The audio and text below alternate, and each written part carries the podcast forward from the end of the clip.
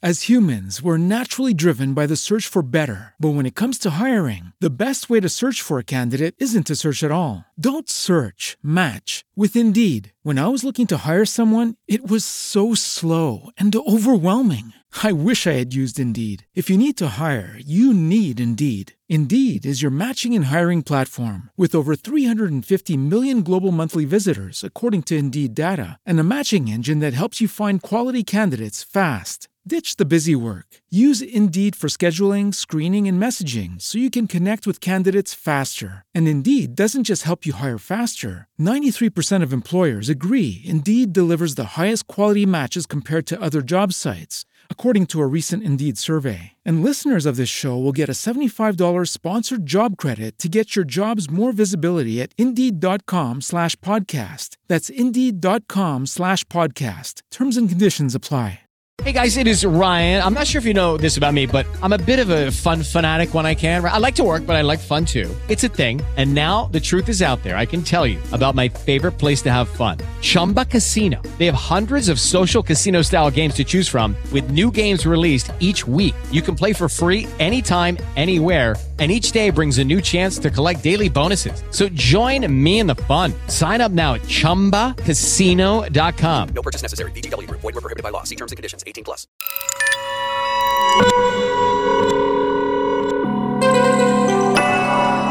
Podcasts Bangerils FM.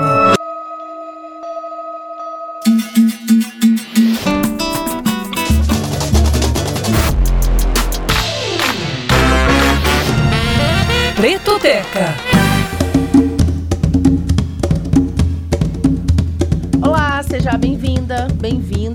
Estamos aqui dando início a mais um episódio do nosso Pretoteca. Oi, gente, tudo bem? Eu sou a Milena Teixeira e mais um final de semana aqui de Pretoteca com vocês, né, Cíntia? Se não falei meu nome, gente, Cintia Martins, pra quem não sabe, mas você que já acompanha a gente, é isso. Somos a dupla dinâmica aqui do Pretoteca. E bom, enquanto um produto, você que já acompanha a gente, né, que se propõe a contar o outro lado da história, a contar a história sobre outros olhares, é a obrigação, então, do nosso Pretoteca, justamente desembranquecer, né, esse olhar que a gente já está acostumado, esse olhar vigente, esse olhar padrão, e abordar aqui um dos temas mais comentados da história humana, que a gente vai dizer para você qual é, especialmente nos últimos dias, abordá-lo, então, sob o olhar preto, né, Milena? Pois é, esse tema que a gente vai falar é o colonialismo nos séculos XIX e XVIII. Hoje, especialmente dando recorte aí, a monarquia britânica. Claro, e a gente está pegando o gancho justamente na morte, né, da Rainha Elizabeth II, um dos assuntos do ano, uma das figuras, claro, né, mais populares da história. Ela morreu no dia 8 de setembro desse ano, de 2022, 96 anos de idade, depois aí de 70 anos de reinado, o mais longo da história da monarquia britânica. Causou uma comoção ao redor do planeta, é uma figura popular, sim, né? Presenciou aí é, quase todos os eventos dos séculos 20 e 21. Popular, mas que na maioria das vezes, né, é pouquíssimo ou quase nunca confrontada quando a pauta é o legado negativo da presença da monarquia britânica, né? E é isso, né? Ela é, morreu na, semana, na última semana, enquanto muita gente se comovia e romantizava a monarquia. Outras pessoas, especialmente ali no Twitter, pelo menos na nossa bolha, né, Cíntia? A gente discutiu isso, é, problematizavam a história britânica, que é marcada por massacres, tráfico de pessoas, fomes e guerras. É isso, e é para a gente discutir esse assunto que a gente vai receber aqui agora, então, dois nomes importantes pra, sobre estudo de história, né, no Brasil e no mundo. Vem para cá então o Tiago André, que não é o Tiaguinho, mas é um homônimo do Tiaguinho do nosso pagode. Ele que é, não é pagodeiro, mas é historiador, podcaster, criador do podcast História Preta, que como já diz a descrição lá, né, traz memória histórica da população negra no Brasil e no mundo. Tiago, bem-vindo. Tem mais gente, né? É, e quem vai também participar desse debate aqui, dessa conversa com a gente, é a Fernanda Tomás, professora do Departamento de História da Universidade Federal de Juiz de Fora. A Fernanda que fez o maior esforço para falar com a gente aqui, que ela não está no Brasil, mas que vai participar desse, desse nosso bate-papo. É isso, Fernanda está na Nigéria, algumas horas à frente de nós. Obrigada aí ambos por falarem com a gente. Já que a Juju colocou a Fê aí, vamos começar com ela, né, Milena? Vamos lá. É, é, uma pergunta assim que eu queria te falar é qual que, que é bem básica, né? Porque a gente tem perguntas bem básicas aqui no Pretoteca para que nosso ouvinte, para que quem veja a gente é, tente entender e entrar na história. Por que que quando... Por que, que quando a gente é, fala de monarquia, a gente lembra né, de escravidão, Fernanda? Nossa, é uma pergunta que, enfim, de certa forma, a gente pensa, quando a gente pensa em monarquia, a gente pensa em escravidão, porque eu acho que a escravidão que existiu no Brasil estava muito ligada à monarquia. Né? Eu acho que, pensando no tráfico de escravizados, por exemplo, estava muito ligado a esses estados e que tinha uma, toda uma estrutura monárquica também, principalmente a Inglaterra. E a Inglaterra faz sentido para a gente, até porque foi uma das nações que mais lucrou com com o tráfico de escravizados, né? Mas assim, pensar em monarquia também a gente pensa outras coisas, pensa colonialismo, a escravidão de uma certa forma, mas sobretudo o tráfico de escravizados, né? Claro, agora jogando para o Tiago, né? Eu recentemente nessas a gente, enquanto jornalista aqui, né, vimos muita romantização da, da, da, ideia da monarquia britânica sem, de fato, confrontar, que é o olhar que a gente está querendo trazer aqui hoje. E inicialmente, nos primeiros dias da morte, Tiago, uma das poucas ideias né, indo contra foi de um jornalista é, correspondente ele é africano, né? Ele é correspondente da CNN. Eu me falho o nome aqui agora, eu já dou um Google rapidinho depois que eu te fizer a pergunta para dizer quem é. E ele falava entre algumas questões justamente sobre isso, né? Que há um legado complicado no continente africano. E o conto de fadas é que a rainha entrou no Quênia como princesa, saiu como rainha, onde ela aprendeu que o pai tinha morrido e ela tinha que ser rainha. E poucos anos depois, quando Quênia entra, é, enquanto colônia britânica faz a revolta, a monarquia é, ele fala que a monarquia torturou, desumanizou mais de um milhão de pessoas em campos de concentração e há todo um continente africano, milhões de africanos que não estão nem aí, né? Ele fala um pouco no vídeo, não estão de, é, de luto pela rainha porque os ancestrais sofreram atrocidades na mão dessas pessoas que nunca reconheceram totalmente essas atrocidades. Então, esse olhar africano diz muito, né? Uhum, olhar de países que foram é, varridos e sofrem as consequências até hoje, dizem muito, esses olhares dizem muito sobre a diferença que a gente tem de abordagem na cobertura e de mostrar o quanto de fato a monarquia foi zero benéfica, principalmente para os países colonizados, né, Tiago? Não, exatamente. É, eu acho que o papel dela na história aí recente é justamente esse, né? O papel da Elizabeth II foi o papel de conseguir trazer para a monarquia uma visão um pouco mais romântica, um pouco mais pop, né? Ela foi introduzida na cultura pop e, de certa forma, hoje a família real ela cumpre esse papel de blindar né, o legado que o Império Britânico, durante muitos anos, alguns séculos, é, lucrou, pilhou é, nações na periferia do capitalismo. Então, o papel dela foi esse desde o início. Né? Ele, ele esse, essa menção que você faz sobre o Quênia é, é, justamente sobre uma, uma revolta que teve no Quênia e a gente tem ali na década de 50, 60, uh, principalmente na década de 50, na década onde ela vira ela vira a princesa, né? A princesa vira rainha, é, é justamente o momento em que eles vão o Império Britânico vai importar para ali, para dentro daquele território, uma espécie de violência que a gente já tinha rechaçado com o nazismo na Segunda Guerra, né? que é o campo de concentração, trabalho forçado. E tudo isso, o Império Britânico, para conseguir conter uma revolta popular, que era a revolta dos Mau-Maus, eles vão implementar esse sistema, um sistema cruel, duro, uh, que a gente está vendo em todo lugar da periferia do capitalismo há, há já muitos séculos sendo aplicado, né? Mas só virou um escândalo é, humanitário quando foi quando isso foi implementado nas guerras europeias, principalmente na guerra na Segunda Guerra.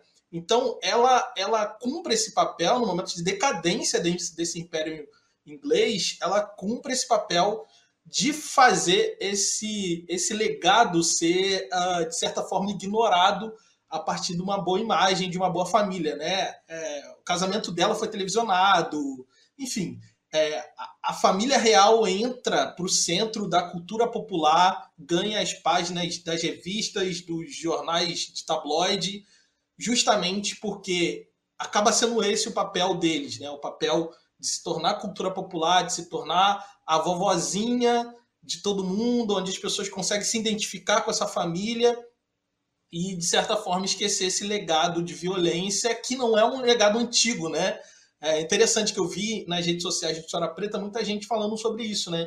ah, mas pô, quando ela, quando ela assumiu como rainha, é, já tinha passado o legado da escravidão, já tinha passado o colonialismo, né? Mas não, isso foi década de 50, 60, que vai acontecer campos de concentração no Quênia, né? Então, é, o legado, o legado violento, né, e, e vergonhoso desse Império Britânico é, acaba sendo de certa forma é, escondido, maquiado por trás é, de uma figura pública, de que até certo ponto acaba se tornando um personagem, né? Que é a família real e a Elizabeth II em si, né? É. Se fosse nossa vovozinha, a gente quer a nossa parte de volta, né? Inclusive com, com toda a reparação, né? Com tudo de volta. Quero essa volta. riqueza de volta para os nossos. Agora, deixa eu só acrescentar aqui que eu falei do jornalista da CNN Internacional que fez esse comentário lá. Esse vídeo viralizou na época. Ele chama Larry Madow, é um jornalista keniano que é correspondente da CNN Internacional, já passou por vários países. Enfim, Milena, é com você. Minha pergunta agora vai para Fernanda, mas depois o Thiago também fica aberto aí para responder, né? Em toda a história, apenas 22 países do mundo, olha só, gente, 22 países do mundo não foram invadidos pelo Reino, pelo Reino Unido. Assustador. Se a gente pudesse traduzir isso, né? Qual o impacto da colonização, impacto de uma forma assim mais cruel mesmo da colonização nesses países? Bom, é, são 20, 24 países que não foram invadidos. Em que sentido você chama, né, é, essa invasão? Porque, de certa forma, é, por exemplo, pensando no continente africano, a, a, Inglaterra, ela foi que menos colonizou, inclusive, que menos colonizou. Quem colonizou mais do que ela foi a, foi a França, no continente africano, mas quem colonizou os, as áreas mais ricas do continente africano foi a Inglaterra. Então, assim, ela conseguiu, inclusive, não só colonizar vários países, várias regiões que hoje são países, mas também ela conseguiu impor seu poder para outras nações também, né? É interessante que o Tiago falou anteriormente sobre a questão da colonização, é que mesmo com, a, com, com o massacre em relação aos, aos Mau-Maus, enfim, é, isso não foi o único momento. Embora a gente tinha rechaçado questões ligadas ao nazismo, a gente está falando de longo período colonial, né? E aí, por exemplo, pensando na África, pensando na Ásia, que se tornaram colônias, colônias europeias e principalmente inglesa no final do século XIX e ao longo do XX, as atrocidades continuaram acontecendo mesmo após a, mesmo após o próprio nazismo. Então, assim, pós Segunda Guerra Mundial, teve um fortalecimento cada vez maior dessas, dessas, dessas potências europeias, a Inglaterra principalmente, de cada vez mais explorar aquelas regiões, uma vez que elas estavam destruídas e enfraquecidas. Então, assim, esse momento da revolta do mal, Mau-Maus é um momento extremamente importante, inclusive, do aumento, e aí concordando com o que o Tiago falou. Mas se a gente pensar em, em pensar nas, nos impactos, os impactos são inúmeros, né? A gente está falando de colonização. Quando a gente fala de colonização, a gente fala de quê? De expropriação de território, de perda de soberania, né? De inferioridade desse sujeito do outro, né? E, sobretudo, da concepção de mundo desse sujeito, né? Seja a produção de conhecimento, como eles concebem conhecimento, como esse, esse, esse outro percebe percebe suas formas religiosas e etc, etc. E aí me faz lembrar, por exemplo, que M. Césaire diz que a, o colonialismo, por exemplo, o colonialismo, ele, ele desumaniza.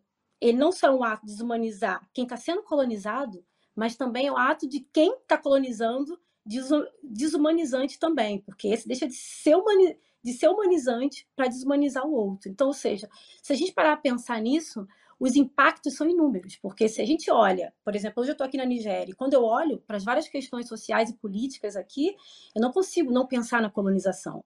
Né? Eu não consigo não entender o quanto a colonização é destruidora, e sobretudo em termos de mentalidade também. Não só economicamente, não só politicamente. Então, assim, é, mesmo esses países, vocês estão comentando da colonização, século XIX, século XX, que a princípio seria um período curto, mas é um período, foi um período extremamente hostil, extremamente hostil, extremamente violento, inclusive, e que gera impacto de inúmeras formas nesse país. Então, ou seja, ainda que muitos desses países se tornaram independentes, e, enfim, né, que também, como vocês mencionaram, tem uma história tão, tão longa assim, né, recente isso, mas os impactos eles estão em todas as condições, se a gente imaginar, né, essa relação é, é, é, é colonial está em construção das sociedades, seja na forma, seja na língua, seja na concepção do Estado, seja na forma como, como os indivíduos se olham em relação à realidade, por exemplo.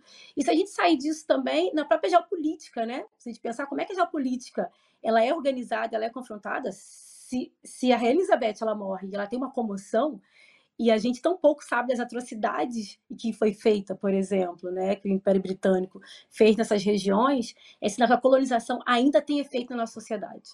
A partir do momento que a gente aplaude, a gente se penaliza, né? Porque cada vez, gente, na verdade, a gente está penalizando com esse outro. Tão pouco a gente conhece essa história, tanto desse outro, que, que ele, que, que, e essa história colonial nessas outras regiões que foram colonizadas, isso para mim é um efeito de quanto a colonização ela teve ainda, tem ainda terreno fértil na nossa realidade.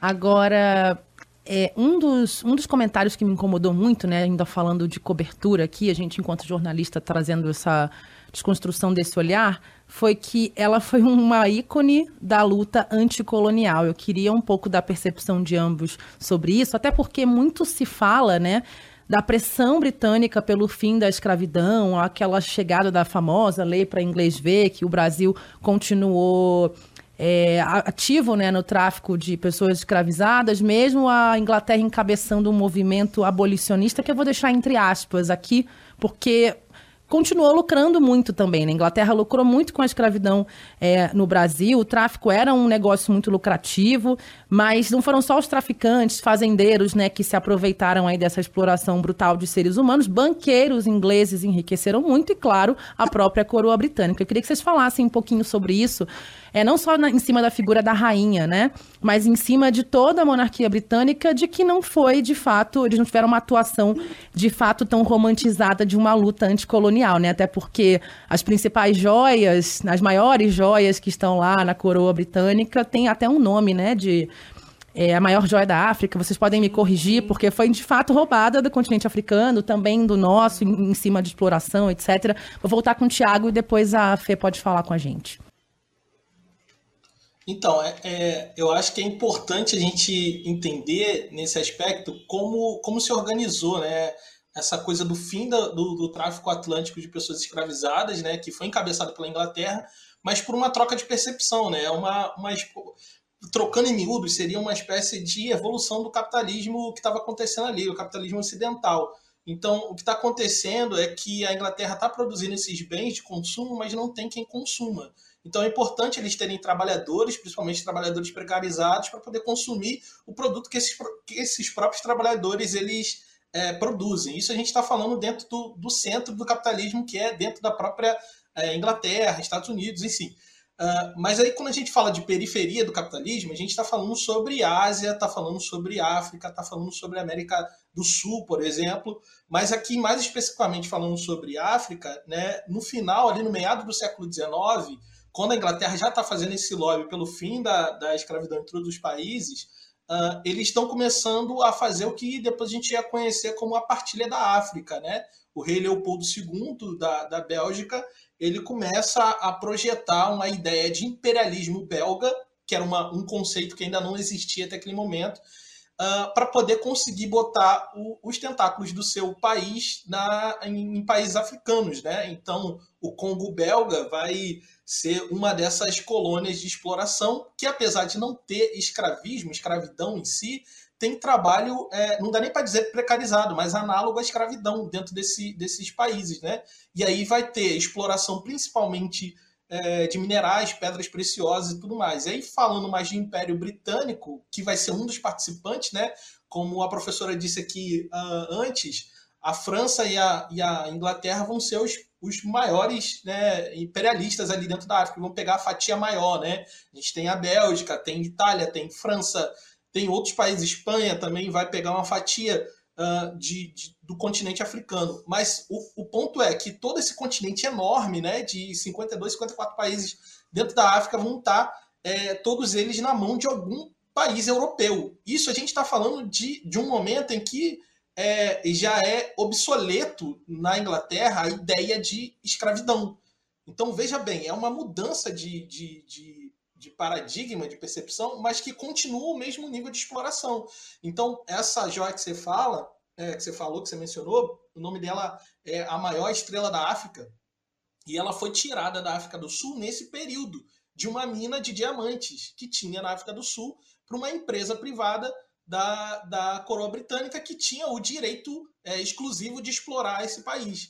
Então, eles tiram essa pedra de lá e, e ela é dada de presente a, ao rei Jorge VII e, e, ela vai passar né, de, de, geração em geração até chegar no cetro e na coroa da Elizabeth. Tem também joias da Índia, tem joias de tudo quanto é lugar do mundo dentro dessa, dessa riqueza da família real. Então é importante falar que essa ideia de ícone da descolonização ou qualquer coisa do tipo, ou ícone antirracial, antirracismo, é, é, é, é uma falácia, é uma mentira, porque, na verdade, coincidiu com o momento da ascensão da Elizabeth II, o momento em que esse Império Britânico está em decadência, né? E, e, os Estados Unidos ascendendo como protagonismo uh, nesse mundo, Estados Unidos e União Soviética ali é, na Guerra Fria. Então, o Império Britânico está em decadência e está acontecendo várias, vários processos de independência na África. Né? O, o, o, ano de 1960, inclusive, é marcado por uma independência forte de vários países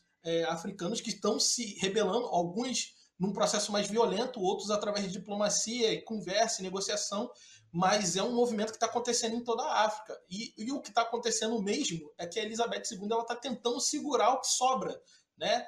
É, desse, desse antigo, dessa antiga glória do Império Britânico. Então, é uma falácia, porque é isso, como eu disse, recapitulando, né? no final do século XIX, quando a Inglaterra está pressionando seus, a, a economia, né?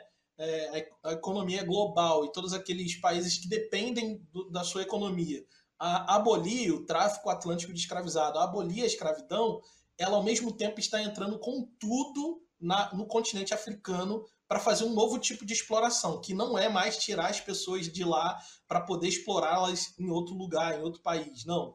E elas vão ser exploradas dentro do seu território, vai ser tirada a riqueza delas de dentro do seu território, e aí a gente está falando de minério, a gente está falando de uma série de, de riquezas mesmo, riquezas, pedras preciosas, diamantes, né? Que em alguns lugares vai ser conhecido como diamante de sangue.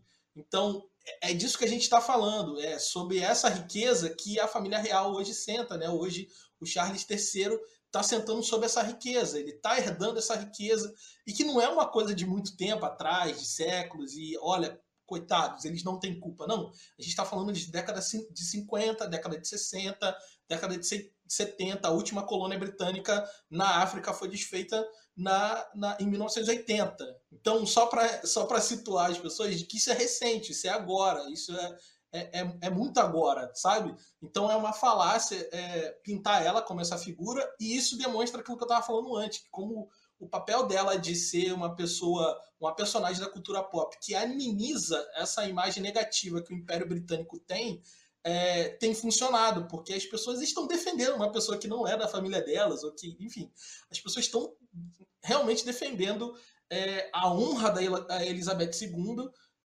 As humans, we're naturally driven by the search for better. But when it comes to hiring, the best way to search for a candidate isn't to search at all. Don't search, match with Indeed. When I was looking to hire someone, it was so slow and overwhelming. I wish I had used Indeed. If you need to hire, you need Indeed. Indeed is your matching and hiring platform with over 350 million global monthly visitors, according to Indeed data, and a matching engine that helps you find quality candidates fast. Ditch the busy work. Use Indeed for scheduling, screening, and messaging so you can connect with candidates faster. And Indeed doesn't just help you hire faster. 93% of employers agree Indeed delivers the highest quality matches compared to other job sites according to a recent Indeed survey. And listeners of this show will get a $75 sponsored job credit to get your jobs more visibility at Indeed.com slash podcast. That's Indeed.com slash podcast. Terms and conditions apply.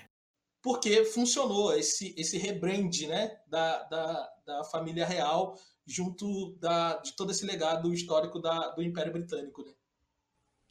Eu queria que a Fernanda também continuasse e respondesse. Aí eu vi o que você pensa sobre essa pergunta da Cíntia, Fernanda. É interessante porque, e aí, bem na linha do Tiago também, é, até que ponto essa construção de uma ideia, né, do Império Britânico ou da Inglaterra, seja que seja que for, a favor da liberdade, né? Seja lá com a abolição do tráfico de escravizados, seja mais recentemente com, com as independências, que é toda uma construção de uma narrativa que para mim é, continua sendo herança colonial e na verdade os efeitos disso, né? Porque se a gente parar a pensar, quando a Inglaterra ela, ela impõe a abolição do tráfico, de escravos, escravizados, em 1807, se a gente parar a pensar, 20 anos antes, era que mais lucrou e lucrava com o tráfico de escravizados. E após vários motivos, né? E aí tem a ver com todo com toda a questão, inclusive, do capitalismo que, o, que o próprio Tiago falou, a Inglaterra estava também industrializada, existia um movimento de cristãos humanistas contra a escravidão na Inglaterra, seja que for, mas tomar esse lugar como a defensora da, da, da abolição da escravatura, enfim, curiosamente, e aí vou bem na linha mesmo, Tiago, anteriormente, quer dizer, 20 anos antes, era que mais, que mais lucrou, mas compensação na segunda metade do século XIX era que mais também estava interessada nesse processo de ocupação colonial.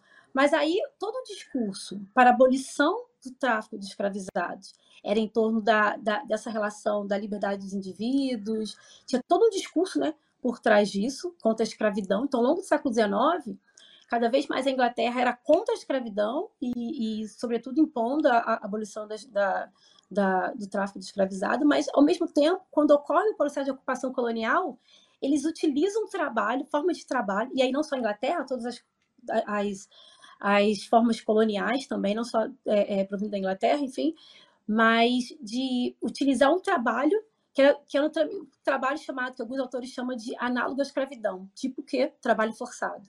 Então, no final do século XIX, no continente africano, do continente africano, o que, o que se propague, na verdade, propagou foi um tipo de trabalho que era trabalho forçado, que todas as nações, seja Portugal, França, Inglaterra, e que na verdade era similar ao trabalho, ao trabalho escravizado, mas existia outro ótimo. Então, ao mesmo tempo, você tem toda uma construção de imaginário que, que é contrário a uma forma de exploração, seja do outro, mas que perpetua com outro formato e mantendo ainda os interesses, sobretudo os interesses econômicos, enfim, desse imperialismo do século XIX. E isso foi, quer dizer, isso percorreu ao longo do, do quer dizer, da década da, do século seguinte, século XX, enfim. Curiosamente, aí Tiago falou muito bem nesse sentido, pós Segunda Guerra Mundial, há um processo de independência de vários lugares. Começa na Ásia, começa no mundo árabe, depois no continente africano. E é óbvio, a Inglaterra é a primeira, espertamente, a perceber que movimentos diversos de movimento de libertação nacional de, e libertar países, seja no, no, na área mais rural, na área mais urbana, dos estudantes que estudavam, né, africanos estudavam fora e voltaram para seus países para encabeçar esse movimento de libertação, estavam pipocando. Existia toda uma opinião pública internacional que era contrária, cada vez mais contrária às colônias, e vivendo um momento de Guerra Fria. É óbvio que a Inglaterra espertamente percebeu que não iria não seria lucrativo manter, manter suas colônias ou permitir que chegasse guerra civil, como aconteceu nas colônias portuguesas, para se tornar independente, para, na verdade, tentar negociar a independência dos países africanos, que não foram concedidas essas independências em momento algum. Tá? Foram todos frutos de, de, de revoltas, de mobilização frequentes, enfim, mas teve um processo de, de, de diálogo em algum momento para que assim é a partir desse momento a gente acreditar que, por exemplo, era havia toda uma um interesse a favor da independência dos países africanos, sabe? Isso, assim, chega a ser, ser, ser uma retórica extremamente, inclusive, colonial e colonialista, assim, né? Porque se a gente entende pouco a história, vê que o processo era outro. Tanto é que as relações pós né, as, a independência dos países africanos se mantiveram umas relações desiguais, de diferentes formas de diferentes formas. É interessante um pouco vocês falarem das joias, porque eu tenho acompanhado algumas discussões sobre os arquivos, por exemplo, os arquivos que migrantes, que é chamados arquivos migrantes, e sobretudo esses arquivos migrantes dos países que, africanos que foram colonizados pela Inglaterra, por exemplo, que até hoje há toda uma discussão, porque logo próximo à independência, quando desses países, quando já se sabia que a independência estava acontecendo e ia acontecer, cara, em algumas regiões esse Império Britânico chegaram a levar parte da documentação, somente documentação colonial, para, para a Inglaterra. E até hoje essa documentação não foi devolvida e há toda uma discussão sobre o retorno dessa, dessa, dessa, dessa documentação e não há nenhum interesse do Estado, sabe, para devolver. Nenhum interesse nenhum. No máximo, em algumas negociações, que tem países que estão negociando desde a independência, já tem mais de 30, 40 anos que estão, estão, negociando para que o retorno desses, desses documentos, enfim. No máximo que essa, essa discussão chega é de que vamos digitalizar né? Vamos digitalizar e enviar para vocês, enfim.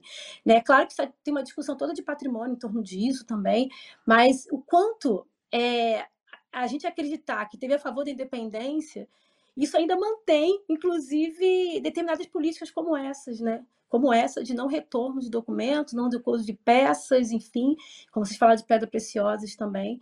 E, e é um pouco isso, né? Para mim, continua sendo esse imaginário herança colonial. Muito, muito revoltante. aprendizado, revoltante. Nossa, muito revoltante mesmo. Uhum.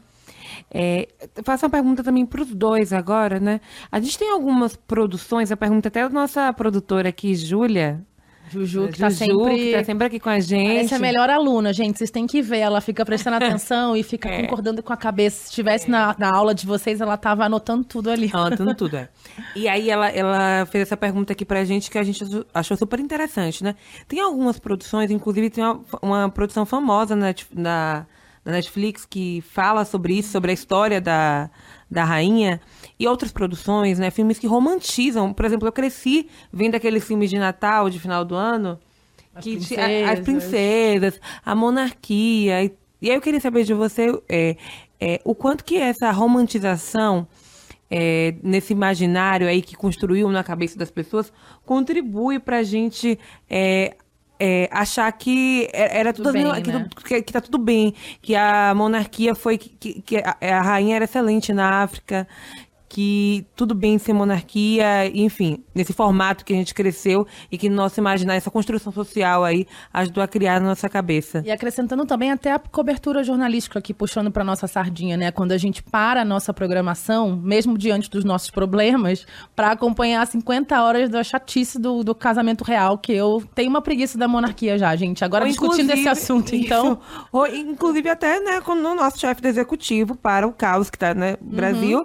para ir lá é, prestar solidariedade. Prestar solidariedade. O que que, o que que isso romantiza e contribui, né? É, então, eu acho que. Eu acho não, eu tenho certeza que isso faz parte, de certa forma, é, de, de, de, propaganda. É uma propaganda, né? Como eu disse antes, né?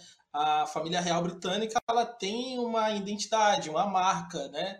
E, e ela se posiciona no mundo dessa forma, né? de, de ser integrantes de uma cultura popular, de uma cultura pop, porque tem outras famílias é, reais na Europa, inclusive, só que nenhuma delas é tão famosa e tão emblemática como é a família britânica. Claro, tem todo esse, esse peso histórico de que a Inglaterra por muito tempo esteve dominando é, o cenário do, do, capitalismo global e tudo mais, teve sua decadência a partir dali da Segunda Guerra e tal, entre guerras, na verdade mas você vê que eles se posicionam de maneira a, a conseguir passar essa imagem para a gente, de forma que a gente começa a achar que realmente eles são importantes no nosso contexto é, nacional, né? E aí vai ter todo, toda essa questão de todo mundo, até o prefeito da cidade do interior do Paraná, que vai mencionar lá no Twitter dele, ah, eu queria prestar minhas condolências. Ninguém da família real vai ler, ninguém vai ler o tweet daquele cara, mas ele, ele acha que a família real é tão importante no nosso contexto nacional que ele vai expressar a opinião dele. Então, séries como essas, que é a The Crown, né? Eu, eu, eu nunca vi, eu nunca tive muito interesse em ver, uh, mas pelo que eu ouço a galera falar, The Crown ele tem esse contexto de, de botar ela como protagonista ali, né? Ela é a protagonista da história e a centralidade da história passa muito mais tempo no palácio do que fora dele, né?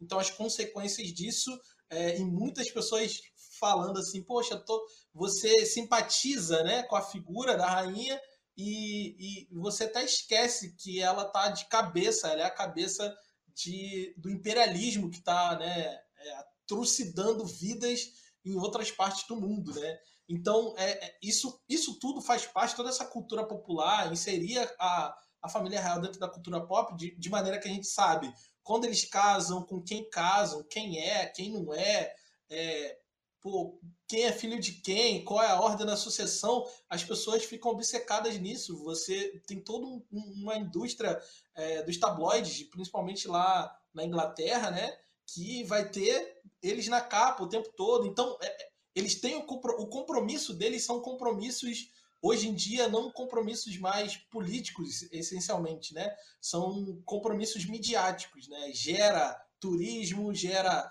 receita e há uma discussão muito grande entre eles lá na Inglaterra e quem faz parte do Reino Unido é, de, de tentar saber se eles se eles são um acessório que está valendo a pena, né, gastar essa grana para ter esse acessório ali, ou se não, né, se eles geram receita ou só prejuízo, tem toda uma discussão lá dentro a respeito disso. Mas o, o, a cultura popular, né, essas, essas produções de séries, de filmes, ajudam, de certa forma, a humanizar, porque eles estão muito distantes, eles estão muito distantes de nós. Né? A, a, circulou um vídeo né, do Charles III agora, o rei Charles III, é, tendo que assinar uns papéis ali, né, da, da protocolar desse momento, de, de, assumir o reinado, e as pessoas chocadas que ele não queria nem mesmo mover o objeto da mesa, né? E aí tem um vídeo dele circulando onde ele fica fazendo um gesto assim, bem irritado, fazendo um gesto para que algum serviçal ali tire o objeto da mesa, porque ele nem meter a mão no objeto para tirar da mesa ele, ele se, se dignifica a fazer, né? Então isso afasta, né? Isso deixa ele muito afastado das pessoas. E essas séries ajudam a humanizar essa figura de maneira que a gente esquece. E é isso. As pessoas vão pular nessa bala na frente da Rainha Elizabeth para defender a honra dela, a honra da família dela, porque é um trabalho muito bem feito, midiático, de cultura popular, tanto de séries, filmes, para poder amenizar essa imagem, construir uma imagem é, que nem sempre vai condizer com a, com a realidade é, do que eles representam, né? É... Fernanda, pode pegar aí o gancho na pergunta, por favor? É, porque também faz a gente pensar, eu acho que pensar no que, que a gente se produz, né? A, a produção audiovisual, é, audiovisual, ou qualquer outra produção, ela é política. Então, se a gente se perguntar para quê, por quê e para quem, isso faz muito sentido, né? Porque se você faz, você faz uma série que para você romantizar a vida de uma rainha, de um império, inclusive, né? Que todo um processo histórico de violência e exploração, é, é enfim, isso está servindo para quem, para quê? Isso me faz pensar, por exemplo, quando eu falo muito sobre, quando eu falo sobre, por exemplo, racismo científico, né? E no século XIX, toda a criação do racismo científico era uma construção muito da academia, a partir da academia, serviu como instrumento para, para a ocupação colonial, enfim, vários lugares, e, e retórica, enfim. Mas quando chega, por exemplo, depois do Holocausto, depois do Holocausto e pós Segunda Guerra Mundial, há toda uma discussão, sobretudo a Unesco e a ONU reúne vários intelectuais para discutir que o, que o racialismo, todas aquelas, aquelas teorias racialistas do século XIX eram prejudicial para a humanidade por conta do Holocausto. Né? Ninguém está falando por conta das violências e dos massacres no continente africano, somente pelo Holocausto. Não tenha sido ruim? Não, não foi ruim. Não, não foi ruim. Não é, é importante falar de violências diversas, né? Mas uma coisa também é europeu matando europeu, europeu morrendo. O que, que isso traz? Quando, quando, quando é mencionado aqui que uma série como essa, ela acaba humanizando essas pessoas, que essas pessoas a retórica que foi construída, toda a discussão racial, né, desse racismo científico, é, que é de humanização dessas pessoas. Então, continua humanizando de uma certa forma, né, e colocando no lugar para amenizar todas as atrocidades que foram feitas. Mas nesse momento em que está toda uma discussão intelectual e a Unesco defende, né, que que de certa forma o racialismo foi prejudicial e que não dá para caminhar, encaminhar, cara, esse imaginário que no século XIX era estava estritamente mais acadêmico, ao longo do século XX, ele cada vez mais se tornou imaginário social, né? capilarizado na sociedade. E aí, a década de 60, enquanto os intelectuais cada vez mais deixavam de usar essas teorias, sei lá, darwinista social, do evolucionismo científico para hierarquizar povos, enfim, racializar grupos, enfim. Mas o cinema, por exemplo, era o que estava fazendo isso. Entende? Vocês falaram sobre, sobre os Mau aqui, foi mencionado sobre Mau eu lembro, lembrei de um filme chamado Simba, que era retratando exatamente essa região né, da, da, da, do Quênia e, e Tanzânia, mas sobretudo a revolta dos Mau-Maus. E aparece os europeus chegando né, para ajudar os africanos, que eram crianças grandes e que eram primitivos, selvagens. E esses africanos né, é, enfim, né, que eram os povos dessa região, eles, eles passam, esses africanos, eles tinham cultos estranhos, né, sanguinários, atitudes sanguinárias, etc.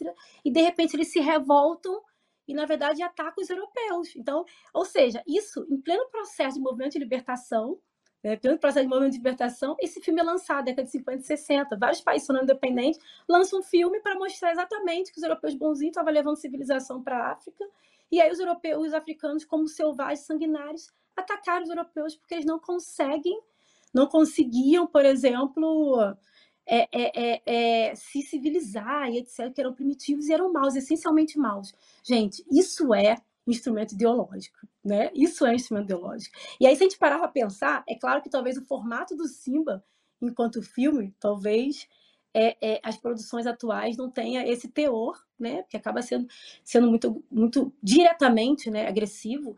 Mas quando eu vejo as produções diversas hollywoodianas, sobretudo tratando África, sabe? Ou então presença europeia, ou de alguma forma no continente africano, o quanto para mim essa imagem aí de, de romantização dos europeus ou de superhumanização dos europeus e de, uma, e de, uma, de um olhar ainda muito colonizante, né, colonizador, de primitivo, ou de selvagem, ou de um tradicional, que é um tradicional estático, que só produz violências ou algo que não tem movimento, não tem transformação, sabe?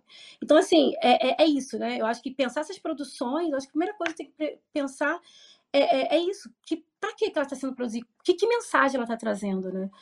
Porque, porque não deixa de ser um instrumento político. E o continente africano, para mim, é, continua sendo alvo de produções é, é, é, do audiovisual ainda que reforça estereótipos de inferiorização do continente africano e, na verdade, superhumanização dos europeus, de uma certa forma. É como se um é um olhar, né, um padrão de branquitude que serve realmente como referência para tudo que a gente tem que fazer na vida, né? Como se fosse o olhar perfeito. Até citando rapidamente Viola Davis na biografia dela que eu estou lendo lá, quando ela está na, na, na escola de teatro, começa a interpretar uma peça de 1700 e algo, né, que se passaria nessa época, os alunos todos encantados em vestir aquelas aquelas roupas e ela pensando, meu Deus, essa peruca não, não, não, casa com a minha trança, não entra na minha cabeça, essas roupas não são para mim. E os colegas dizendo, nossa, em 1740, imagina a gente focar no tempo. Ela, gente, em 1740 eu nem existiria.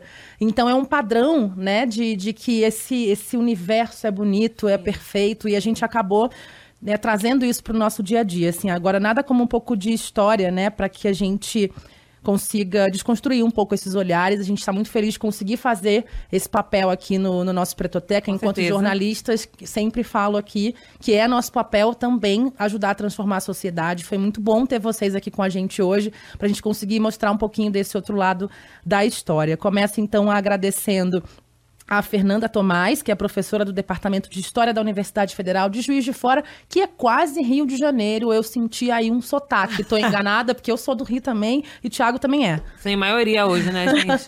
ah, que merda. Eu agora, né, a gente vai se despedir também dele, Sim. que não é, que é Thiago André, mas não é o nosso Thiaguinho do pagode, né, que é podcast, é historiador, que está aí bombando nas redes, falando muita coisa importante para muita gente. Que bom que a gente tem você, faz um trabalho super importante também. É super importante esse trabalho de comunicação é, e de consciência racial nas redes sociais. Parabéns pelo trabalho, Tiago. Muito obrigada por falar com, com o nosso Pretoteca hoje. A gente se vê aí nos. Eu que agradeço. Eu que agradeço, porque podcast, né? Falou, falou em podcast, eu tô dentro. Precisa nem falar duas vezes. Falou em podcast, eu tô dentro. É Esse é o nosso time. Para falar de história preta, é, pô, a gente tá dentro duas vezes. Maravilha, obrigada. então, só botando de novo aqui, o podcast do Thiago é Histórias Pretas, então só procurar lá nas plataformas de streaming, é um dos mais bombados do Brasil. Puta ele. Thiago, Fernanda, beijão pra vocês, Beijo, hein? Gente. Obrigada. Beijo, gente. Um prazer.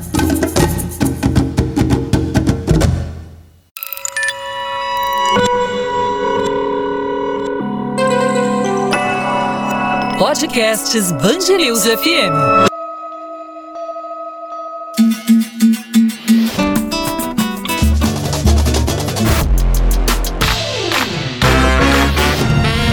Pretoteca. As humans, we're naturally driven by the search for better. But when it comes to hiring, the best way to search for a candidate isn't to search at all. Don't search, match with Indeed. When I was looking to hire someone, it was so slow and overwhelming. I wish I had used Indeed. If you need to hire, you need Indeed. Indeed is your matching and hiring platform with over 350 million global monthly visitors, according to Indeed data, and a matching engine that helps you find quality candidates fast. Ditch the busy work. Use Indeed for scheduling, screening, and messaging so you can connect with candidates faster. And Indeed doesn't just help you hire faster. 93% of employers agree Indeed delivers the highest quality matches compared to other job sites, according to a recent Indeed survey. And listeners of this show will get a $75 sponsored job credit to get your jobs more visibility at Indeed.com slash podcast. That's Indeed.com slash podcast. Terms and conditions apply. It is Ryan here, and I have a question for you. What do you do when you win? Like, are you a fist pumper? A woohooer, a hand clapper, a high fiver. I kind of like the high five, but if you want to hone in on those winning moves, check out Chumba Casino. At chumbacasino.com, choose from hundreds of social casino style games for your chance to redeem serious cash prizes. There are new game releases weekly, plus free daily bonuses. So don't wait. Start having the most fun ever at chumbacasino.com. No purchase necessary. Group. Void were prohibited by law. See terms and conditions. 18 plus.